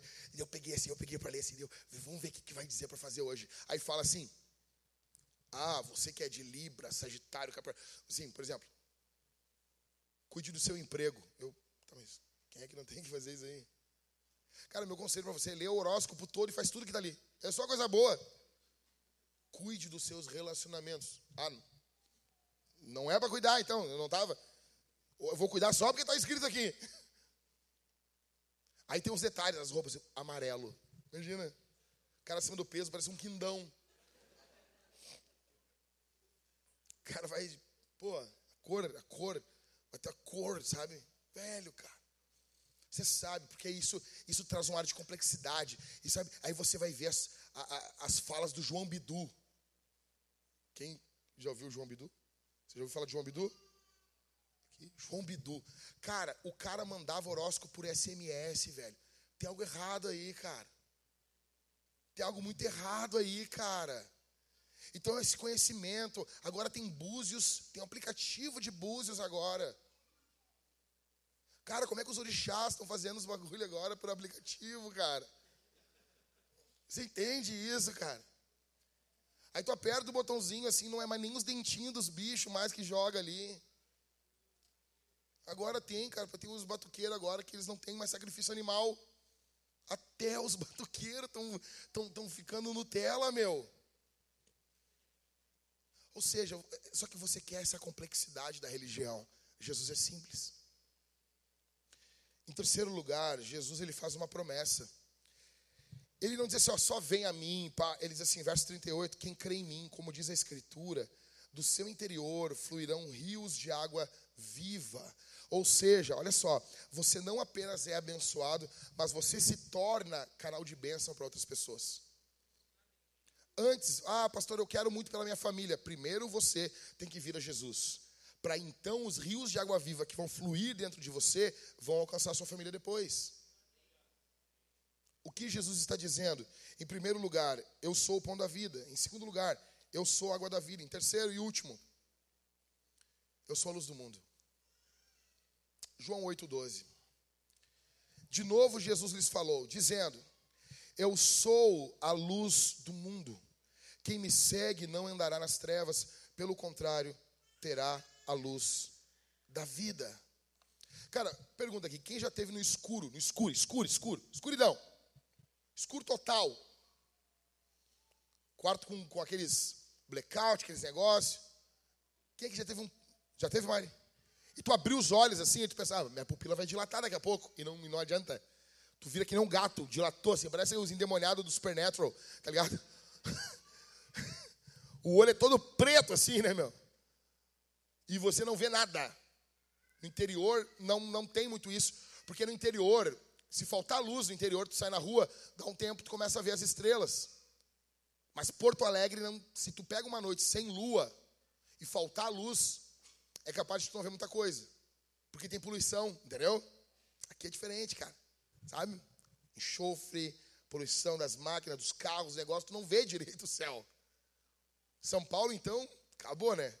É as trevas ali do meio-dia da Bíblia ali. Cara, veja, é, até na tua própria casa, se está escuro, tu sabe onde estão tá os móveis no teu quarto, tu sabe. Mas daí tá, pum, dá escuro, aí tu já fica, né? Tu fica caminhando todo errado, tu não sabe como é que você vai chegar, por quê? Porque você precisa de luz. Você precisa de luz. No momento de escuridão, de perdição, a gente precisa de, de algo que ilumine. Em um mar, você sabe, ah, mas eu posso ter uma lanterna, ok, mas num mar, num mar à noite, uma lanterna não faz diferença alguma. Sabe uma lanterninha assim? Você tem uma lanterna da Rayovac. Tu vai ali na, no Bazar da Gabi e compra ali. A lanterna da Rayovac. Você tem uma lanterna e você. Imagina você num mar imenso, cara. E você com uma lanterninha. Não adianta. Nós precisamos de luz. Esses homens estavam perdidos. Suas esposas estavam tentando ajudar, mas não adiantava. No mar, você não, não adianta que alguém esteja, pode ter uma boa vontade. Muitas pessoas têm boa vontade, querem ajudar. Estão com farol, estão levantando um pouco de luz, uma lanterna na beira da praia, mas não adianta. Para para marinheiros, para pessoas, pescadores, o que eles precisam é de um farol, é de uma luz extremamente potente que os alcance. Cristo é essa luz.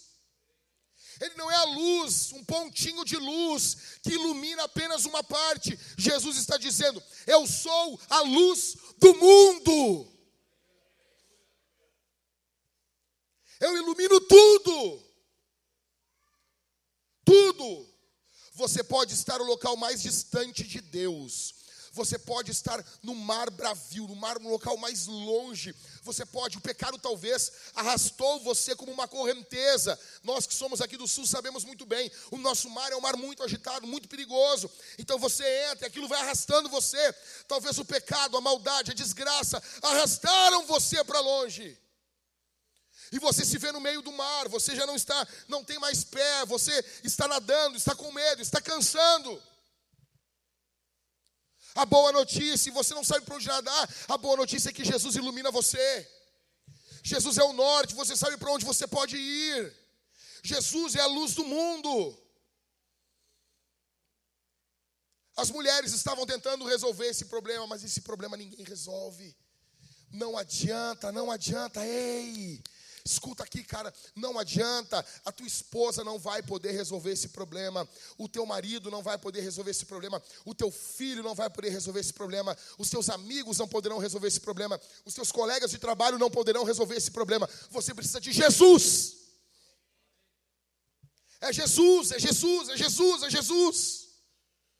Jesus está dizendo: Eu sou a luz do mundo, ou seja, sem Ele você vai estar em trevas. O mundo está em trevas sem Jesus. Ele está apontando para onde aqui? Para onde que ele está apontando? Para a coluna de fogo que guiava o povo de Israel no meio do deserto. Velho, quem é que está acordando a luz aqui da igreja aqui agora? Apaga as luzes aqui, apaga. Acende. Apaga. Olha isso. Acende agora. A luz, cara, ela vai dar esse senso. A luz, veja, em primeiro lugar, a luz ela não é treva, óbvio, é tão óbvio isso. Desliga a luz. Se não tivesse as luzes do palco, se não tivesse essas luzes sobrando aqui, você não saberia para onde você deveria ir. Você não ia saber para onde você caminha. Você ia se machucar, descer uma escada no escuro é perigoso. Perigosíssimo. Acende. Aí vem a luz, você sabe. Em segundo lugar, a luz não se pode esconder.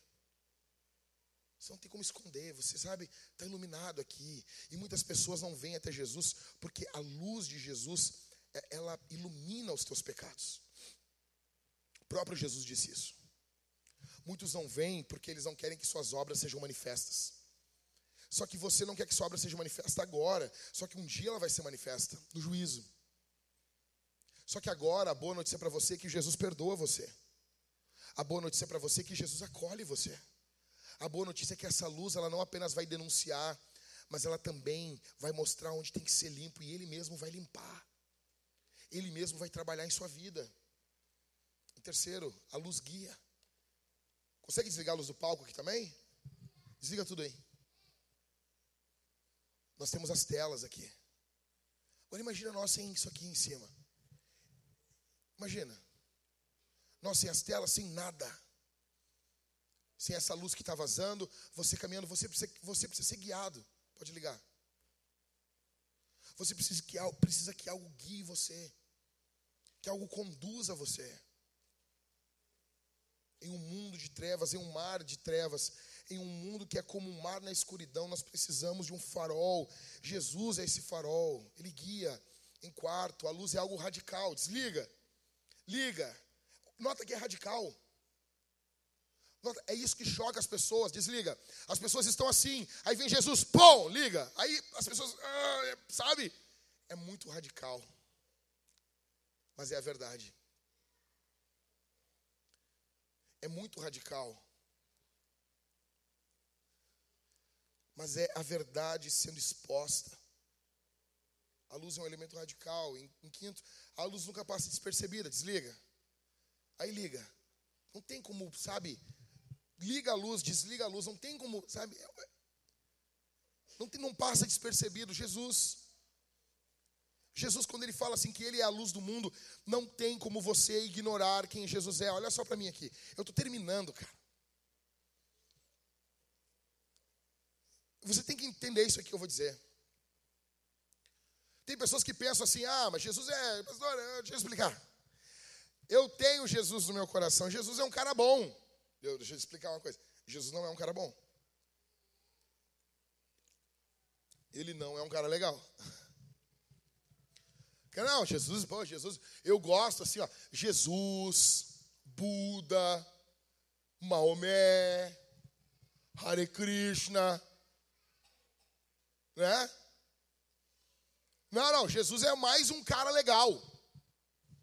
Deixa eu te explicar, meu, Jesus não é um cara legal. Cara, tu não mata um cara legal. Tu não bota numa cruz um cara legal. Jesus é uma ameaça. Jesus é uma ameaça. C.S. Lewis ele tem uma, uma explicação que aqui para mim ela resolve todas as coisas. Para você que está aqui e você que acredita que Jesus é um cara legal. Veja, no Evangelho de João, Jesus diz que é Deus. Jesus se apresenta como Deus. Jesus é morto na cruz por pecado de blasfêmia, por crime de blasfêmia, por dizer que é Deus. Aí você tem que entender quem é Jesus para você. Veja, digamos assim, Jesus é Deus. Você, não, não, não, não, Deus não. Não, pastor, eu não acredito que ele é Deus. Aquele homem lá é Deus. Não, ele é homem bom, mas Deus ele não é. Ele não é bom. Porque se ele diz que é Deus e ele não é Deus, em primeiro lugar, ele é mentiroso. Ele mentiu. E um homem mentiroso não pode ser bom. Você está aqui hoje visitando? E você pensa assim, ah, Jesus é um cara bom, mas ele não é Deus. Não, ele não pode. Se ele não é Deus, ele não pode ser bom. Ele tem que ser mentiroso. Porque ele está afirmando uma coisa que ele é, sendo que ele não é. Mas talvez, não, pastor, talvez ele não seja mentiroso. Em segundo lugar, então ele é louco. Daí não é mentiroso, mas ele é louco. Porque ele pensa que é Deus, mas não é. Ele pensa que é o Senhor, mas ele não é. Então ele é louco. E você não deve seguir ele. E você não deve mais voltar na igreja, igreja nenhuma, porque é um bando de gente seguindo um louco. Veja, deixa eu explicar uma coisa para você. Olha para mim aqui, ó. Cara, sabe o que, que os crentes estão dizendo? O que, que eu estou falando aqui? Eu estou falando que tinha um carpinteiro no primeiro século. Esse carpinteiro foi morto numa cruz. E esse carpinteiro que foi morto numa cruz, ele é Deus. Ele ressuscitou dos mortos e ele vai voltar e vai julgar a bagaça toda. É isso que, é, isso que a igreja está dizendo. A igreja está dizendo que teve um carpinteiro no mundo que é Deus. Você tem noção disso? Ou ele é mentiroso, ou ele é louco, ou ele é Deus. Decida. Não há outra opção. Quem é Jesus para você? Você não tem outra opção. Ou ele é um mentiroso, ou ele é um louco, ou ele é Deus. Quem Jesus é para você?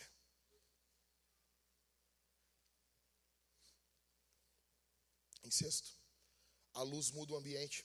Desliga. Liga. Muda. Onde Jesus chega, as coisas mudam. Se Jesus chegar na tua vida, a tua vida vai ser mudada.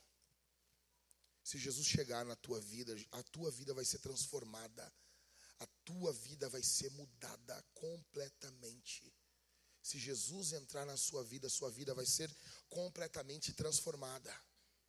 A luz muda em sétimo. A luz revela. A luz denuncia. E a luz expõe. Desliga. Liga. Você nota assim, ó.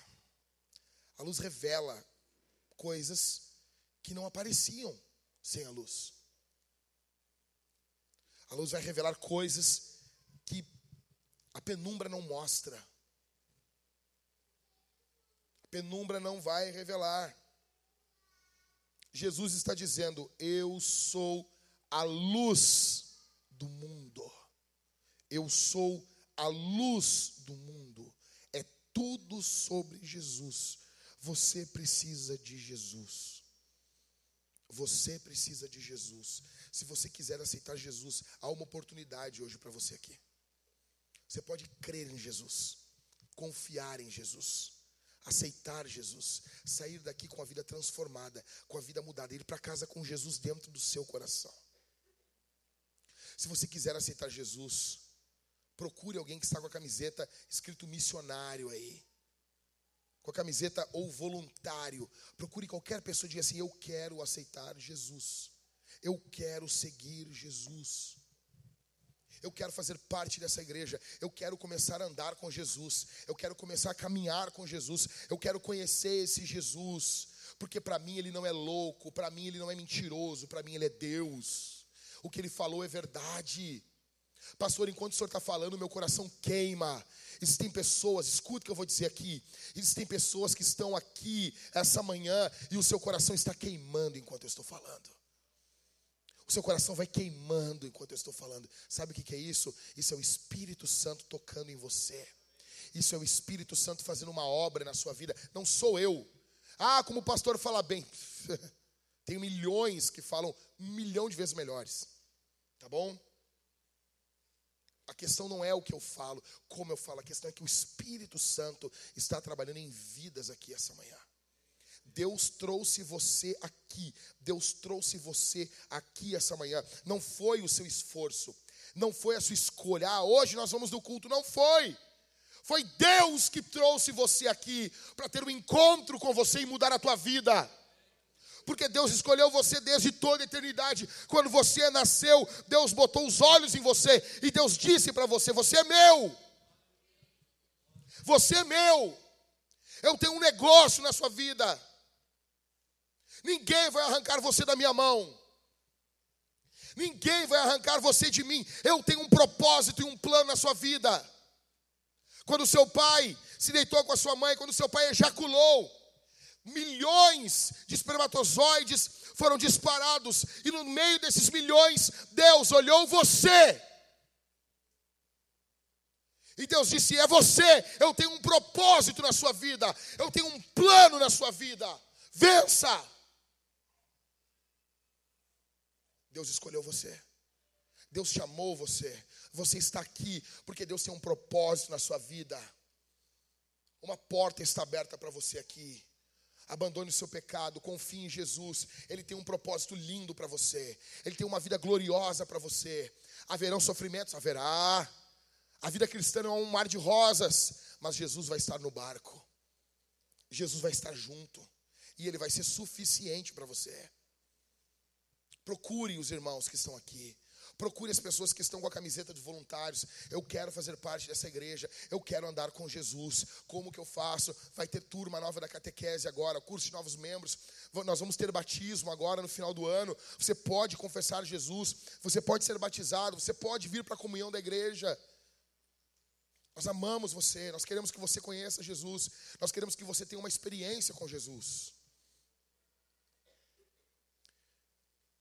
Vou pedir que nós fechemos os olhos agora. Eu quero orar por você. Mantenha a luz ligada. Depois nós vamos responder o sermão, mas antes eu quero orar. Eu vou pedir para os irmãos orar nesse momento pelos visitantes. Fiquem orando em oração. Nós estamos em meio a uma batalha espiritual aqui. Pai, eu oro nesse momento por cada um que ouviu a tua palavra aqui. Por cada pessoa que vai ouvir essa pregação em algum momento da sua vida. E eu não sei em que situação essa pessoa vai estar. O mar dessa vida, ele é muito violento. Nós não conseguimos discernir, entender muitas coisas. Nós não conseguimos entender muitas coisas que estão ocorrendo. Eu peço a tua graça nesse momento sobre a vida do meu irmão, sobre a vida da minha irmã que está aqui. Eu peço o teu amor. Ó Deus, eu peço que haja o um milagre da conversão nesse momento. O teu espírito pode fazer, o teu espírito pode converter. É o teu espírito que toca nos corações. Foi o teu espírito que tocou no meu coração lá em 1998, Senhor. Quando eu estava naquela sala de discipulado, foi teu espírito que me tocou, que me alcançou, que me chamou. Foi teu espírito que, que veio até mim e revelou Jesus dentro do meu coração. Ó Deus, traga essa revelação dentro do coração dessas pessoas. Em nome de Jesus. Que todos os demônios que estão segurando nesse momento, eles sejam repreendidos, expulsos, que correntes caiam que barulhos de corrente caindo possam ser ouvidos aqui, Senhor. Correntes do pecado, correntes da morte, correntes da maldade, pessoas que estão aqui já estavam com a data da morte impressa no inferno. Como diz Hebreus, que a saber, Satanás tem o poder da morte. Pessoas já estavam aqui com sua morte decretada, que isso seja rasgado, quebrado, destruído pelo poder do nome de Jesus pelo poder do sangue de Jesus, há poder no sangue do Cordeiro de Deus. Há poder no sangue do Cordeiro de Deus. Jesus liberta você, Jesus limpa você, Jesus ama você, Jesus restaura você. Jesus está aqui, Jesus abre os braços e abraça você, Jesus acolhe você, Jesus recebe você. Você não é um erro para Jesus. Você é amado por Jesus. Jesus está aqui. Venha, pecador. Venha para esse rio de graça. Venha para esse mar de amor. Venha, abrace, abrace o teu Jesus. Receba o teu Jesus no teu coração. Em nome de Jesus. Diga, Senhor, entra, entra dentro da minha vida. Faz uma obra dentro de mim. Aleluia, aleluia. Eu sinto o Espírito Santo aqui, mudando destinos, mudando, mudando estações, mudando a vida de pessoas, mudando legados, em nome de Jesus, em nome de Jesus, em nome de Jesus, em nome de Jesus. Aleluia! Bendito seja o nome de Jesus. Bendito seja o nome de Jesus. Há algo aqui no mundo espiritual, meus irmãos. Há algo poderoso operando aqui. Há algo glorioso operando aqui. O Espírito Santo está operando em vidas aqui. Isso aqui não é feito por mim, isso aqui não é feito. Homens não fazem isso, mas há uma obra poderosa de Deus aqui essa manhã. Aleluia. Aleluia. Deus muda a tua vida, Deus muda a tua história. Você tem sido amaldiçoado pelo pecado. O pecado tem, tem, tem, tem carregado coisas terríveis para dentro da tua vida, da tua história. Hoje isso cai, hoje isso acaba. Hoje isso é destruído, quebrado. Toda obra forjada contra ti não vai prosperar. Não vai prosperar. Aleluia. Aleluia. Bendito é o nome de Jesus. Nós vamos responder esse sermão de três formas. Em primeiro lugar, olha para mim aqui. Nós vamos cantar a Jesus. Ah, nós vamos cantar esse Jesus. Nós vamos cantar esse Jesus. A banda vai cantar aqui, nós vamos cantar forte. Ah, vamos cantar. Hoje nós estamos cantando esse louvor. Está todo mundo cantando. Está toda a pastora, todo mundo cantando. A gente canta também. A gente também canta coisa que só a gente canta. E a gente também canta esses louvores que todo mundo canta. O Pedro e a Isabela pediram muito para a gente cantar esse louvor. Que ruja o leão. Eles pediram, por favor, Jack, vamos cantar esse louvor. Tá bom, Isabela, tá bom, Pedro. Você vai cantar, você vai dizer, ah, pastor, eu tenho vontade de fazer o, o leãozinho rugindo. Faz aí. Faz aí. Canta, nós vamos cantar Jesus. Tá bom? Em segundo lugar, nós vamos participar da ceia, nós vamos comer e beber de Deus. Velho, tem noção disso? Esse Deus chama a gente, Catita, esse Deus, esse Deus chama a gente e diz assim, ó, vamos comer aqui junto. A Bíblia diz que Moisés ele comeu com Deus no monte, velho. Uau! Demais isso. Vai ter dois irmãos aqui, dois irmãos daquele outro lado ali, e eles vão estar com um cálice, um cálice bronze. Aí tem vinho. Calma, como é que é, como é, que é vinho, pastor? Vinho tem uma palavra grega na Bíblia e uma hebraica também que quer dizer vinho. É vinho. Não é ovinho. Teve uma igreja que o pastor liberou ovinho. E os caras tomou. Mas era ovinho de codorna. As piadas de pastor, né? Eu te falei que eu vou fazer 40 anos mês que vem? Estou feliz demais. 40 anos é um negócio legal, né? 40. Quantos anos tem? 40. Depois só 50. Assim, ah, 50 é animal, né? Quantos anos tem? 50. Eu já posso agir que nem o Silvio Santos. Louco. Enlouquecido. Enlouquecido. Envelhecer é bom demais. Tá? Então, nós vamos comer e beber do Senhor. Você vai pegar o pão, vai mergulhar no vinho ou no suco. O suco é cálice dourado, conforme a sua consciência. Quem participa desse momento? Quem tem Jesus. Se você está ligado a uma igreja, pastor, mas eu não estou. Mas você aceitou Jesus hoje? Sim, pastor. Eu sinto que Jesus entrou no meu coração. Eu aceitei Jesus. Eu quero que minha vida seja transformada. Pastor, eu quero seguir Jesus aqui na igreja. Você participa da ceia com a gente. Seja bem-vindo à família de Deus. No Natal nós vamos ter batismo e você vai descer as águas. Procure os irmãos. Em terceiro lugar e último, e não mais importante, nós vamos servir o Senhor com os nossos dízimos e nossas ofertas. E isso aqui não é para murchar você. Ah, estava tão bom agora. Agora fica melhor. Por quê? Porque envolve nossos recursos, cara. Porque daí não é só o que Cristo faz por nós, mas agora é o que Cristo faz através de nós. Gente, nós queremos plantar uma igreja, ou não uma igreja, uma extensão da Vintage em Novo Hamburgo. Eu vou apresentar o projeto para vocês, o plano para vocês. Eu preciso que vocês compartilhem o vídeo que nós gravamos. Nós fizemos um baita de um vídeo, um enorme de um vídeo. E daí vem uns animal, tipo Rafael, no Twitter e ele curte. Cara, Eu queria matar o Rafael na hora, na hora, meu. O cara tem que compartilhar, retweetar, fazer, botar um, um negócio, uma, não sei, bater uma foto, Rafael, pinta o cabelo de, de, de melancia. Não, e o Alexandre fez a mesma coisa que tu. Eu disse, qual é que é, Rafael? Deu o Alexandre, plantador de igreja, curtiu. Eu, ah, não, cara. Velho, nós precisamos, se a gente ama Jesus, nós precisamos espalhar o nome de Jesus com plantação de igrejas. Nós temos que falar sobre plantação de igreja. Nós temos que criar cultura de plantação de igrejas. Ok? Então, nós temos trinta e poucas pessoas já em Novo Hamburgo. Tá louco? Nós vamos chegar com os dois pés lá.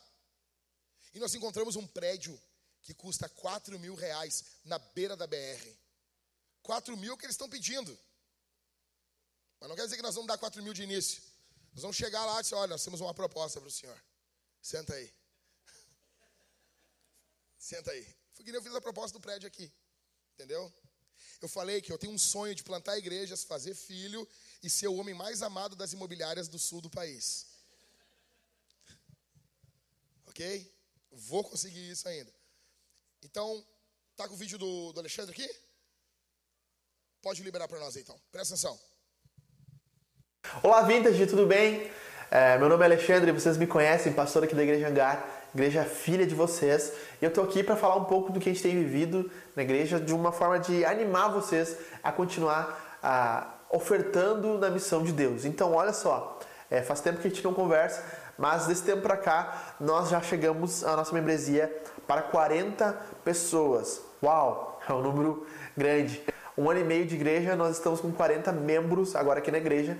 É, estamos crescendo e avançando nisso também. Mês de agosto, tivemos batismo aqui na igreja. Tivemos oito batismos. Oito batismos, sendo dois espontâneos.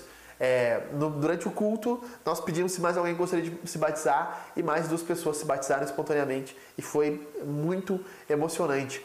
Então, temos avançado aqui na missão de Deus, Lajeado, temos conquistado território, temos é, tido nossos cultos a frequência de, em média, de 55 pessoas a 60. Geralmente estamos caminhando nessa média, pelo que, que a gente tem notado e anotado aqui.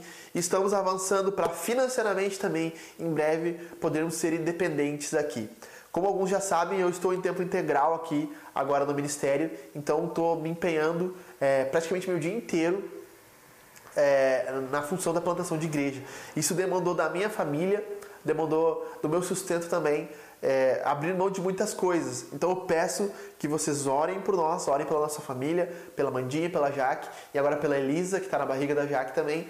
Orem pela nossa família e continuem contribuindo para que a igreja avance Uh, nós precisamos da sua contribuição, nós precisamos da sua oferta e eu peço que você se anime ainda mais em ver a missão avançando. Muito em breve, muito em breve, a Vintage e Hangar estarão é, numa parceria para plantar outra igreja. Vai ser uma alegria quando nós pudermos, lado a lado, mãe e filha, caminhar juntos na plantação de uma nova igreja. Então, conto com vocês, meus irmãos. Deus abençoe a vida de vocês e eu espero que nós possamos nos ver em breve, tá bom? Um forte abraço e até mais. Eu estou muito empolgado. Eu estou assim, eu estou assim, eu estou esperando as cenas dos próximos capítulos. Eu estou isso, cara. Entendeu? Então assim, ah, tem as eleições, vai ter, daqui a quatro anos tem outra, tá bom? Então é legal, é legal, o pessoal se mobilizar, sim. Mas, velho, plantar igreja. Plantar igreja. Não, mas e se enviar uma lei? a gente vai preso, mas estamos gerando outros caras. Entendeu? Plantar igrejas vidas transformadas. Cara, nós precisamos plantar uma igreja no Vale dos Sinos. Plantar uma igreja ali em Novo Hamburgo, pegar toda aquela região ali, cara. Nós precisamos chegar ali, botar o pé ali. É o avanço do reino de Deus. Igreja é o avanço do reino de Deus. Nós precisamos botar o pé ali, velho. Entende? Então, cara, essa, essa semana nós conseguimos uma, uma irmã da internet, cara, porque ela viu o vídeo. Compartilha o vídeo, cara. Ela viu o vídeo, ela tem sido, o marido dela tem sido abençoado pelo nosso ministério. Ela também. E ela, ó, eu vou doar mil reais para ajudar na plantação. Cara, nós nem colocamos o pé ainda, já tem uma doação de mil reais. Você imagina isso?